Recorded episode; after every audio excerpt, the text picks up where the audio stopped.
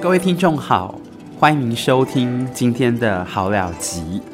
我们今天要继续来导读小树苗出版的《红楼梦》啊，今天要读的是第十回林黛玉伤怀。那么这一回啊，提到宝玉来到潇湘馆啊，找黛玉聊天啊，他看到了紫鹃的背影啊，紫鹃是林黛玉的丫鬟啊，他看到紫鹃的背影，竟然又拿起《西厢记》里头的曲词啊，来取笑他啊，来取笑黛玉。这黛玉听了之后又生气了啊。这时候啊，当林黛玉在生气的时候啊，没想到袭人跑来了啊，跟宝玉说：“啊，快快快快快啊，老爷找你去，你赶快去吧。”每次只要贾政找宝玉，总是没有好事的啊。所以这时候不仅宝玉吓死了啊，黛玉也为宝玉啊提心吊胆的。最后宝玉啊，他才发现啊，根本不是。老爷找他啊，是谁呢？是宝姐姐的哥哥薛蟠啊。这薛蟠啊，他是要来带宝玉出去吃吃喝喝的。到了晚上，我们刚不是提到吗？林妹妹啊啊，听到贾政啊找宝玉啊，他心里面也为宝玉捏了一把冷汗。不知道舅舅啊把宝哥哥找去，是又要对他一顿的打骂了吗？啊，他心里面很担心，所以黛玉吃完了晚饭之后，就来到了怡红院啊，要来问问看啊，舅舅找他做什么事？就没有想到啊，才刚到怡红院外，就见到了宝姐姐，抢先一步进去了。这林黛玉心想：我现在如果跟着进去，这宝姐姐心里头一定觉得这林妹妹啊真有趣，还真是一刻都不能离开宝玉呢。哦，我岂不是被宝姐姐笑了吗？哦，所以黛玉呢就在外面啊，看看鱼啊，哦，看看水里面的呃这个鸭子啊，散了一会的步啊，过了一会之后才来敲门，结果呃宝玉房里的丫鬟晴雯，这晴雯啊，因为跟其他的丫鬟吵架，心情不好啊，所以这时候啊，听到外头有人敲门了啊，这晴雯啊口气很差。他就说：“啊，里面的人都睡了，有什么事情明天再来。”这时候林黛玉想：“难道你不知道我是林妹妹吗？”她于是又再敲了一次门，然后说：“你听听看啊，我是谁呀？”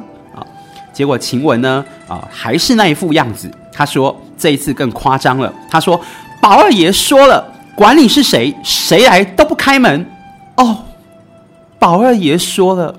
谁来都不开。林妹妹听了之后，非常的伤心。她想起了宝玉，他不是曾经说过，他心里头只有我吗？可是现在怎么见了姐姐，就忘了我这个妹妹呢？那么想着想着，他见到宝玉送宝姐姐走出怡红院了。这一天晚上天气非常的冷，林黛玉就躲在墙边。看着宝玉送宝姐姐走出怡红院啊，她心里面更加的难过。她在冷风当中啊，呜呜咽咽的哭了起来。这是这一回的重点。那这一回里头啊，有三个地方也是很有趣，我们可以来讨论的。第一个重点是什么呢？第一个重点提到说，哎，宝玉来到潇湘馆找黛玉的时候啊。他呃见到了紫鹃的背影，又拿起《西厢记》的词来取笑他，到底是《西厢记》里头的哪一句词呢？啊，那那一句词是什么啊？原来那一句词呢是张生跟崔莺莺的丫鬟红娘说的啊。那张生跟红娘说什么呢？他说：“若共你多情小姐同鸳帐。”怎舍得你叠被铺床啊？这句话是什么意思呢？啊，他就是说，如果啊，我跟你的小姐结了婚，那你也变成我的小老婆了，我也会疼你的。怎么舍得你做叠被铺床的工作呢？那林妹妹听了之后，她虽然很生气啊，其实她心里面是很开心。为什么开心？那表示我跟宝玉是会在一起的，我跟宝玉是会永浴爱河的啊。但是为什么要生气呢？那是林妹妹啊，她为了维持她千金小姐的骄傲，所以她才生气的啊。这是第一个重点。那第二个重点是什么呢？第二个重点就提到薛蟠。我们知道宝姐姐是一个非常娴淑端庄的人啊，但是他的哥哥薛蟠呢，完全不是一个绅士，完全不是一个知书达理的人啊。同样的一个妈妈教出来的啊，女儿是这么娴淑端庄，儿子薛蟠呢，却是每天在外面闯祸，然后吃喝玩乐。啊，这薛蟠呐，他不爱读书，妈妈送他去读书，他三天打鱼两天晒网的。那不读书的结果是什么？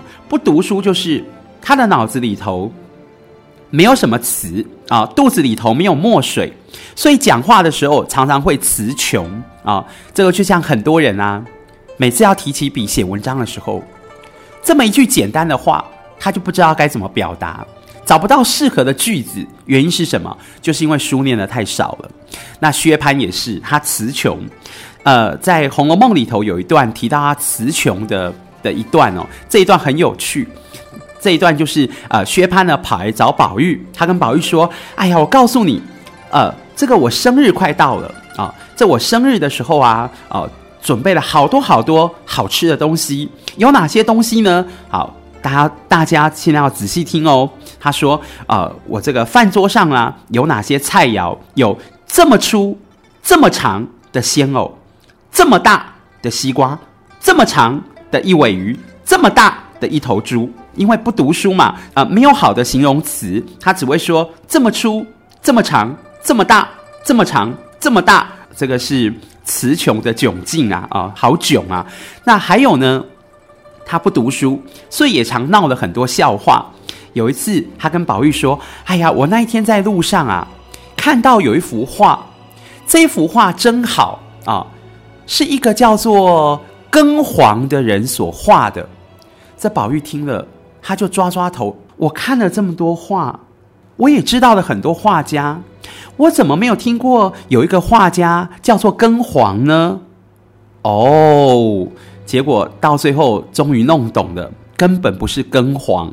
这个画家是谁呢？他是明代很有名的画家，叫做唐寅，就唐伯虎。那为什么唐伯虎、唐寅，呃，这个薛蟠会把它说成是庚黄呢？因为唐寅啊，唐就是唐代的唐，呃，唐朝的唐，这个唐字。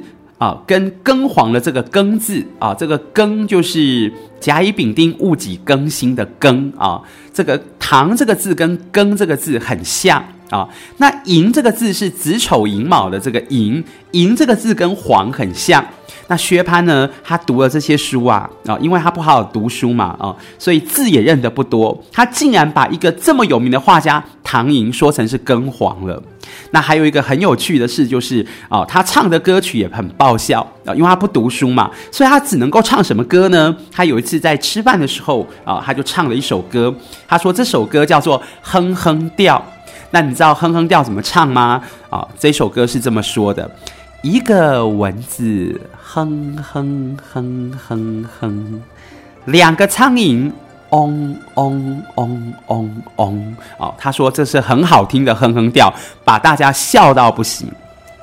那第三个重点就是，为什么宝玉的丫鬟晴雯，她竟然敢乱说话？她竟然敢说宝二爷说的啊，谁来的都不开门。他怎么敢替宝二爷呃说话，敢替宝二爷发声呢？那是因为啊，她长得很漂亮，而且手很巧，口才又很好。她仗着宝玉很疼她，她才敢这么为所欲为的。